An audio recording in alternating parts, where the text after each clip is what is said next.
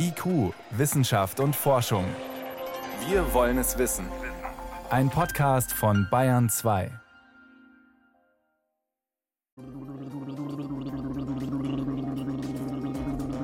Da wird gegurgelt statt in der Nase gebohrt. Wie können uns Gurgeltests in der Pandemie helfen?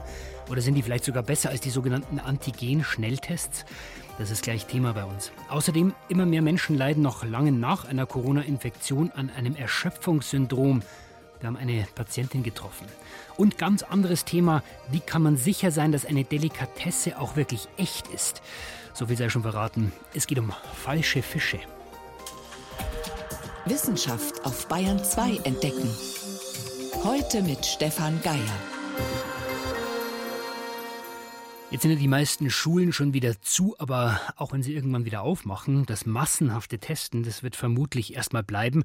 Standard bei uns sind dabei die Antigentests, also Stäbchen in die Nase abstreichen, in diese Pufferlösung und dann auf der Testkassette laufen lassen.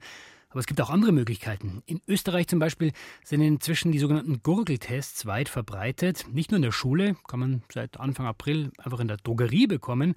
Der Vorteil dabei, es wird ein PCR-Test gemacht, also eine DNA-Analyse und dadurch sind diese Gurgeltests viel genauer als die Antigen-Selbsttests. Welches Potenzial steckt drin in den Gurgeltests? Das konnte ich vor der Sendung Professor Michael Wagner fragen. Er ist Mikrobiologe an der Universität Wien. Erste Frage. Bei uns wird ja diskutiert, wie sinnvoll sind diese Antigen-Schnelltests massenweise? Österreich hatte dieses Experiment schon hinter sich. Was haben Sie denn gelernt? Es wird ja jetzt in den Volksschulen dreimal die Woche Antigen getestet, sogar verpflichtend. Man kann mit dieser Maßnahme alleine eine Bremswirkung erzielen, aber es reicht nicht aus, um den Anstieg ganz zu verhindern und man läuft über kurz oder lang wieder in den nächsten Lockdown. Eine Alternative sind diese Gurgeltests auch für die Schulen, sind in Österreich schon im großen Einsatz. Wie genau ist denn dieses Verfahren? Mit der Technik, die wir eingeführt haben, testen wir immer wieder 250 Schulen in ganz Österreich, eine repräsentative Stichprobe, wo wir wirklich dann hochrechnen können, wie ist das Infektionsgeschehen in Österreich, die Dunkelzifferstudie. Man testet einfach regelmäßig eine bestimmte Zahl an Leuten. Und da haben wir ja schon früh gesehen, junge Kinder sind genauso oft infiziert wie ältere Kinder. Kinder sind so häufig infiziert wie Lehrer. Und was wir eben jetzt auch sehen, ist, wir testen in der dritten Runde dieser Gurgelstudie, haben wir nur Kinder getestet, die schon negativ Antigen getestet waren, weil sonst wären sie ja gar nicht mehr in der Schule gewesen. Und trotzdem waren noch 0,21 Prozent der Kinder infiziert. Wenn man das dann hochrechnet, sieht man, dass die Antigen-Tests grob 80 Prozent der infizierten Kinder übersehen. Das ist aber eine ganze Menge. Das ist eine ganze Menge. Auf der anderen Seite ist etwas weniger als die Hälfte davon nur noch als infektiös einzuschätzen. Das heißt, man übersieht sehr viele und ein bisschen weniger als die Hälfte von den Übersehenen ist noch infektiös. Man zieht halt mit dem Antigen-Testen wirklich nur die größten Fische raus. Die sind natürlich schon die gefährlichsten, aber es sind noch relativ viele drin, die auch zum Teil dann nachwachsen und auch wieder groß werden. Und es reicht halt bei B117 zumindest nicht aus. Aber es ist viel besser als nichts zu tun. Aber es ist nicht ausreichend, um die Schulen dauerhaft offen zu halten. Es ist ja immer wieder bei den Gurgeltests dann vom Pooling die Rede, gerade in der Schule. Wie funktioniert das kurz erklärt? Indem man einfach sagt, man sammelt zum Beispiel zehn, man kann auch größere Pools machen, Proben ein man schüttet die zusammen, behält sich natürlich eine Rückstellprobe. Dann testet man diesen Pool, sagen wir mal zehn Leute aus einer Klasse. Ist der Pool positiv, mache ich den Pool auf, wie man sagt, und ich teste diese Rückstellproben und sage, wer war daran sozusagen jetzt ursächlich beteiligt an dem positiven Test.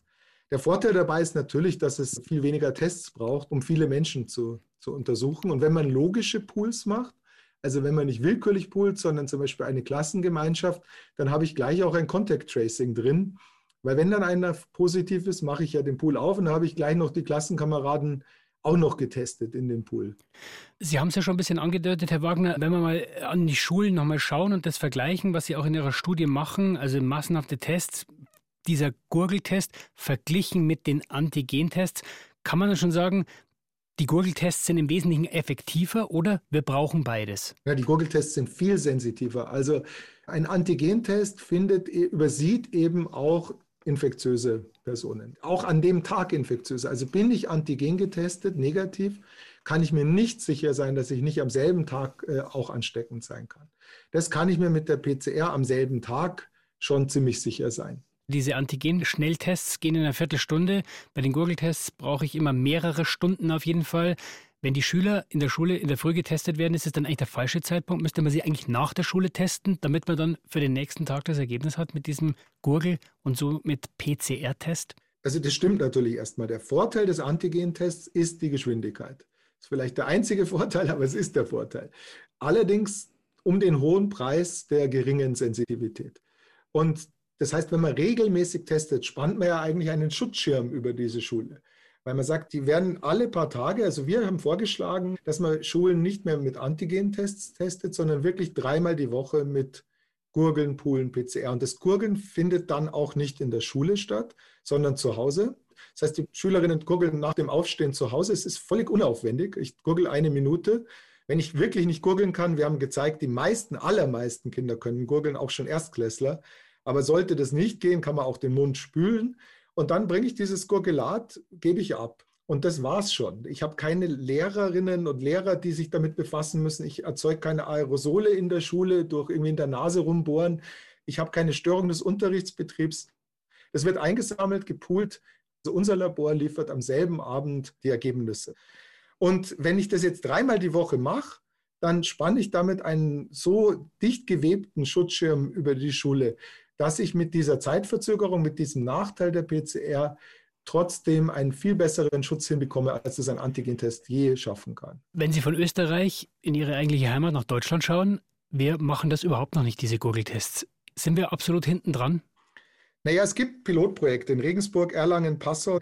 Aber ja, also das mit dem Gurgeln, das hat man lange, glaube ich, als wenig zuverlässig angesehen. Und wir konnten aber schon letzten März zeigen, also März 2020, äh, an, an, Patienten, dass es genauso gute Ergebnisse liefert wie der Abstrich für die PCR. Aber der Vorteil ist halt, dass man das selber zu Hause machen kann. Und das hat Deutschland ein Stück weit verschlafen kann aber jetzt immer noch aufholen. Man kann in drei Monaten, das haben wir in Wien gesehen, kann ich eine Infrastruktur aufbauen, wo ich eine Millionenstadt komplett durchgurgeln, PCR testen lassen kann, öfter in der Woche. Und ich glaube, es ist gut, wenn man in diese Infrastruktur investiert. Wie effektiv sind die Gurgeltests? Sieht also so aus, ob sie ein sehr wichtiger Baustein sein könnten und müssten, wenn wir nach Österreich schauen, um flächendeckend und effektiv zu testen. Bei uns in Deutschland sind mehrere davon auch zugelassen, verbreitet sind sie noch nicht und die Infrastruktur ist auch noch nicht da. Das waren Informationen von Professor Michael Wagner. Er ist Mikrobiologe an der Universität in Wien. Herr Wagner, ich danke Ihnen für das Gespräch. Vielen Dank für die Einladung.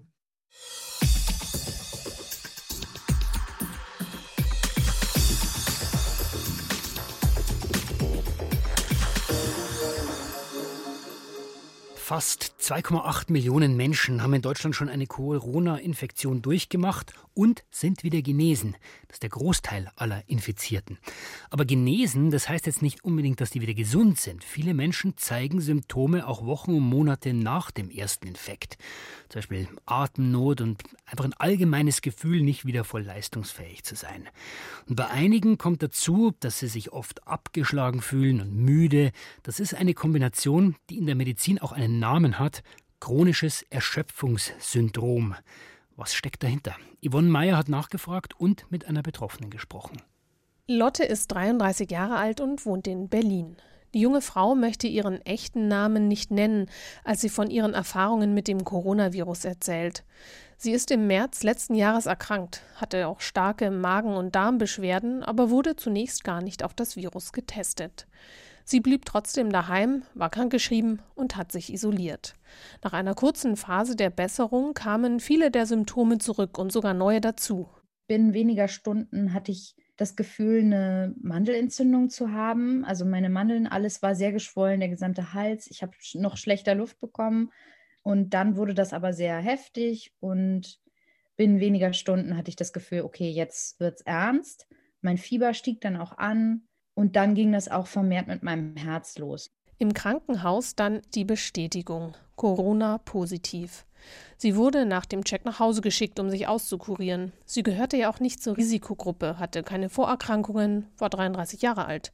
Abwarten hieß die Devise. Warum die Symptome wieder aufflammten, nachdem sie sich verausgabt hatte, konnte sie sich nicht erklären. Dann passierten zwei Dinge, die zufällig perfekt zusammenpassten. Erstens, Lotte hatte den Eindruck, dass mit ihrem Immunsystem irgendwas nicht stimmt und überredete ihre Hausärztin, sie an die Berliner Charité zu überweisen. Zweitens, dort traf sie auf die Immunologin Carmen Scheibenbogen. Die Professorin leitet die Immundefektambulanz und ist eine der wenigen Expertinnen im deutschsprachigen Raum für ME-CFS, das chronische Fatigue-Syndrom.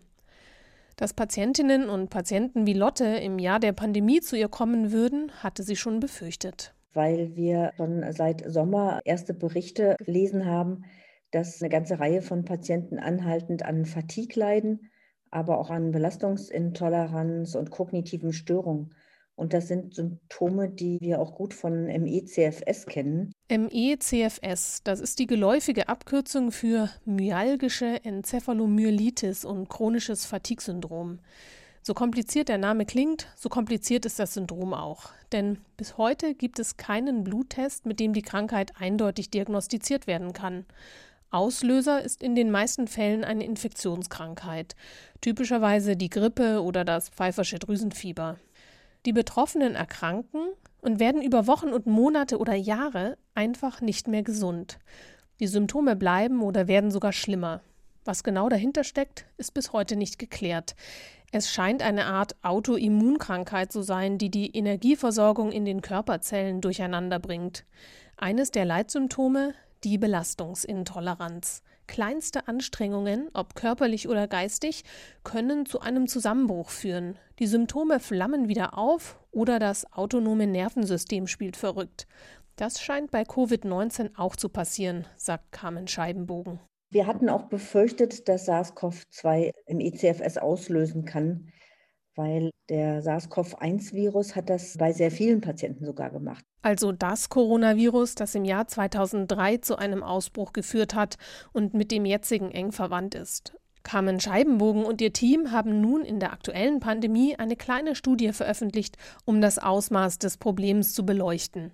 Dabei haben sie 42 Teilnehmende untersucht, 29 Frauen und 13 Männer, eine von ihnen Lotte. Alle hatten auch sechs Monate nach der ersten Corona-Diagnose immer noch Beschwerden. Carmen Scheibenbogen hat dann die Symptome von ME-CFS erfasst, zum Beispiel Fatigue, die Belastungsintoleranz, Kopf- und Muskelschmerzen. Dazu gehört auch verminderte Kraft, die wird über den Händedruck untersucht. Das Ergebnis der Untersuchung? 19 der 42 Patientinnen und Patienten konnten nach einem strengen Modell mit ME-CFS diagnostiziert werden, also fast die Hälfte. Carmen Scheibenbogen nennt das dann chronisches Covid-19-Syndrom CFS. Internationale Studien gehen momentan davon aus, dass bis zu 10 Prozent der Menschen mit Covid-19 auch noch nach Monaten nicht wieder ganz gesund sind. Long-Covid oder Post-Covid nennt man das Phänomen. Sie haben zum Beispiel weiterhin Probleme mit der Lunge oder anderen Organen. Und ein Teil dieser Betroffenen wird auch ME-CFS bekommen, sagt Carmen Scheibenbogen. Wir wissen ja, dass Covid bei vielen zu einer länger anhaltenden Fatigue führt. Die kann über Wochen, manchmal auch über Monate gehen. Das ist noch kein ME-CFS. Doch wenn die Belastungsintoleranz dazukommt und die Fatigue über sechs Monate anhält, braucht es zusätzliche Unterstützung. Allerdings die Charité in Berlin hat die einzige Spezialambulanz für ME-CFS in ganz Deutschland und das auch nur für Erwachsene aus Berlin und Brandenburg. In München wird gerade von der Technischen Universität eine Ambulanz für Kinder und Jugendliche aufgebaut, die einzige deutschlandweit, unter der Leitung von Uta Behrens. In einer E-Mail berichtet die Professorin schon von ersten Fällen, die bei ihr auflaufen. In unserer Fatigue-Sprechstunde sehen wir Patienten und Patientinnen bis 25 Jahre und erhalten zunehmend Anfragen mit Verdacht auf Long-Covid. Einige der Patientinnen und Patienten erfüllen nach bestätigter oder vermuteter Covid-19 die klinischen Diagnosekriterien für die Diagnose MECFS. Die Versorgungslage für Patientinnen und Patienten mit MECFS ist seit Jahrzehnten schlecht und es fehlen Forschungsgelder. Das bedeutet für viele, sie werden entweder gar nicht behandelt oder falsch. Dabei ist das Syndrom nicht selten. Man schätzt, dass allein in Deutschland schon jetzt bis zu 300.000 Menschen betroffen sind. Auch nach überstandener Corona-Infektion geht es vielen Menschen lange Zeit nicht gut. Es ist 18.20 Uhr, Sie hören Bayern 2. Bayern 2. Wissenschaft schnell erzählt. Veronika Bräs ist dafür ins Studio gegenübergekommen. Wir haben ungefähr ja, 10 Meter Abstand, vier Scheiben dazwischen. Also ist alles sicher und los geht's, Vero, mit einem umstrittenen Vorhaben. Forschende wollen Menschen, die Corona überstanden haben, nochmal mit dem Virus anstecken. Mhm. Das passiert in London, aber nicht bei uns. Britische Forschende wollen junge Menschen, die eine Corona-Infektion hatten und sich freiwillig melden, nochmal gezielt mit SARS-CoV-2-Viren anstecken. Und was ist der Sinn? Also die wissenschaftlichen Fragen, die dahinter stecken, ist, wie viel Virusmenge braucht man, dass man sich nochmal anstecken kann? Wie reagiert das Immunsystem, wenn da nochmal Coronaviren kommen? Und wie lassen sich am Ende vielleicht Impfungen verbessern, wenn man das alles weiß? Okay. Außerdem läuft in London seit sechs Wochen schon ein ganz ähnliches Projekt Projekt. 90 freiwillige junge Leute, die noch kein Corona hatten, die wurden mit dem Virus infiziert. Und auch bei dieser sogenannten Human Challenge Studie will man das Virus besser verstehen und Medikamente und Impfungen verbessern. Könnte mir vorstellen, sowas ist ziemlich umstritten ethisch, oder? Ja, das ist umstritten. In Deutschland wird es das auch nicht geben, weil die Folgen einer Corona-Infektion nicht vorhersehbar sind, auch nicht bei jungen Leuten. Außerdem haben Experten methodische Bedenken. Die Probanden da, die sind jetzt jung und gesund. Hm. Also die Erkenntnisse lassen sich vielleicht gar nicht auf ältere oder chronisch Kranke übertragen. Fraglich ist auch, ob eine künstlich herbeigeführte Infektion die gleichen Folgen hat, wie wenn man das jetzt auf diesem üblichen Weg sich angesteckt hat. Trotzdem können die Ergebnisse aus London natürlich neue Einsichten liefern.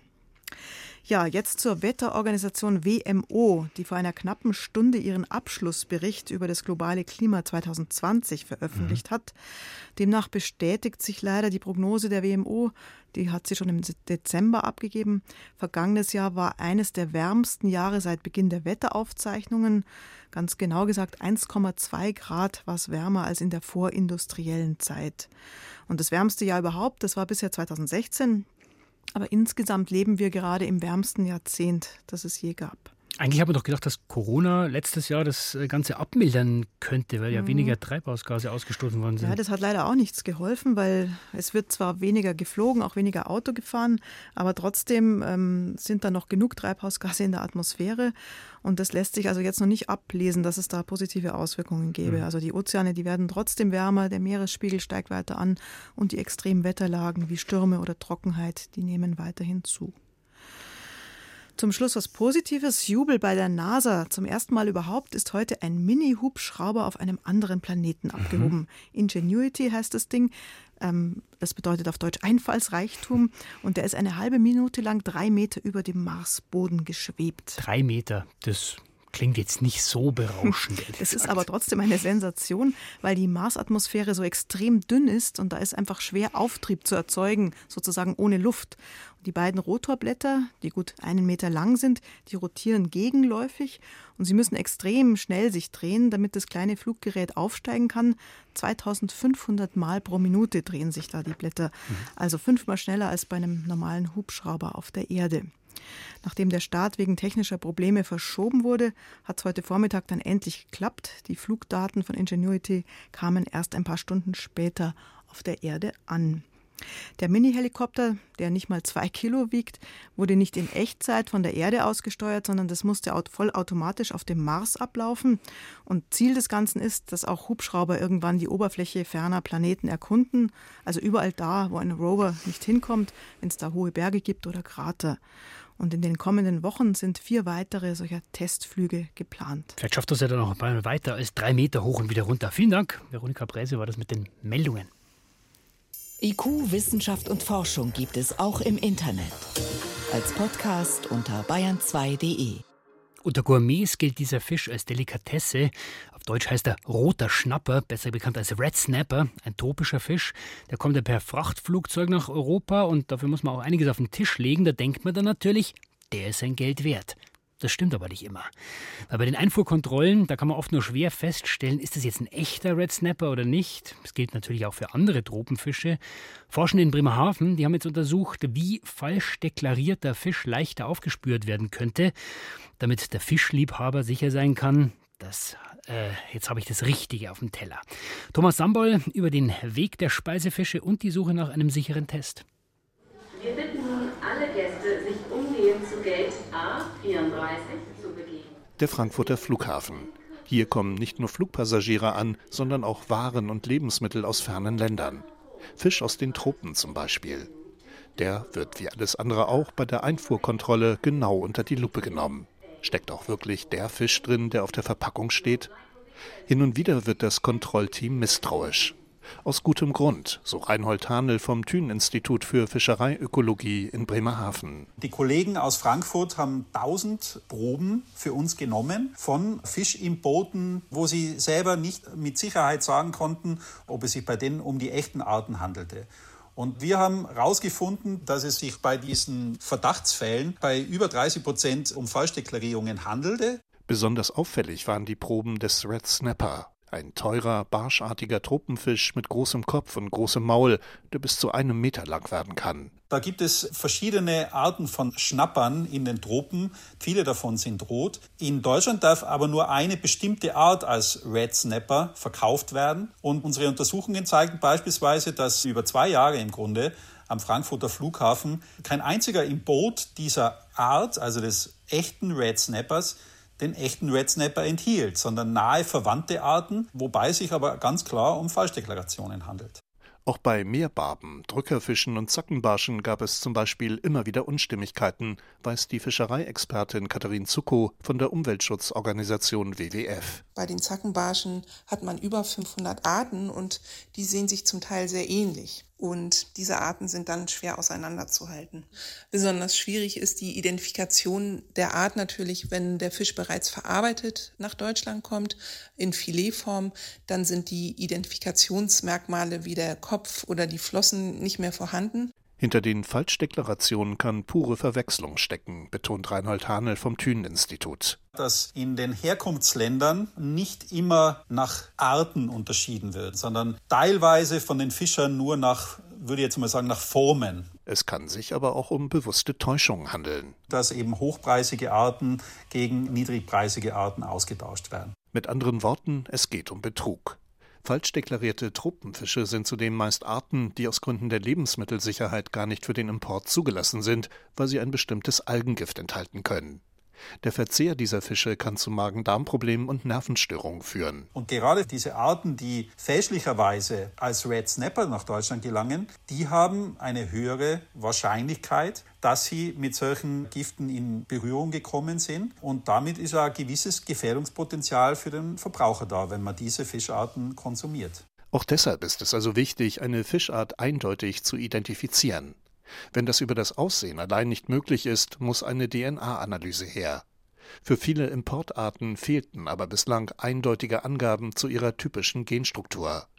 Deshalb konnten DNA-Analysen bislang auch nur begrenzt eingesetzt werden.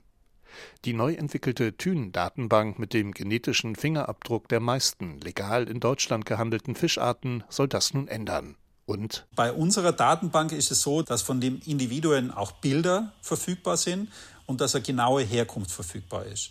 Und diese Kombination aus mehrfachen Angaben erlaubt es, Falschdeklarationen aufzudecken. Bestenfalls kann die neue Kombi-Datenbank Importfische in Zukunft so genau bestimmen, dass damit auch illegale Fänge auffliegen.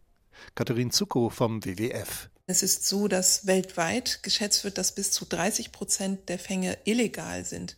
Und das treibt natürlich auch die Überfischung an. In Zukunft könnten Schnelltests am Flughafen die Importkontrolle noch weiter verbessern. Thünenforscher Reinhold Handel. Dass man ein kleines Gerät entwickelt, wo anhand einer kleinen Probe unten der Fischname oder der Name der Herkunftsart ausgespuckt wird, so weit sind wir leider wissenschaftlich noch nicht. Im Moment sind wir immer noch darauf angewiesen und auch die Lebensmittelkontrolle, dass wenn es solche Verdachtsfälle gibt, dass dann meistens erst hinterher festgestellt wird, dass es sich um Falschdeklarierung handelt. Bis man ruckzuck vor Ort die DNA von Zackenbarschen, Schnappern und Co. ermitteln kann, wird es also wohl noch ein bisschen dauern. Und bis dahin muss man dem Fischhändler vertrauen. Mit diesem Rausflug ins Reich der tropischen Speisefische war es das von IQ für heute. Am Mikrofon war Stefan Geier.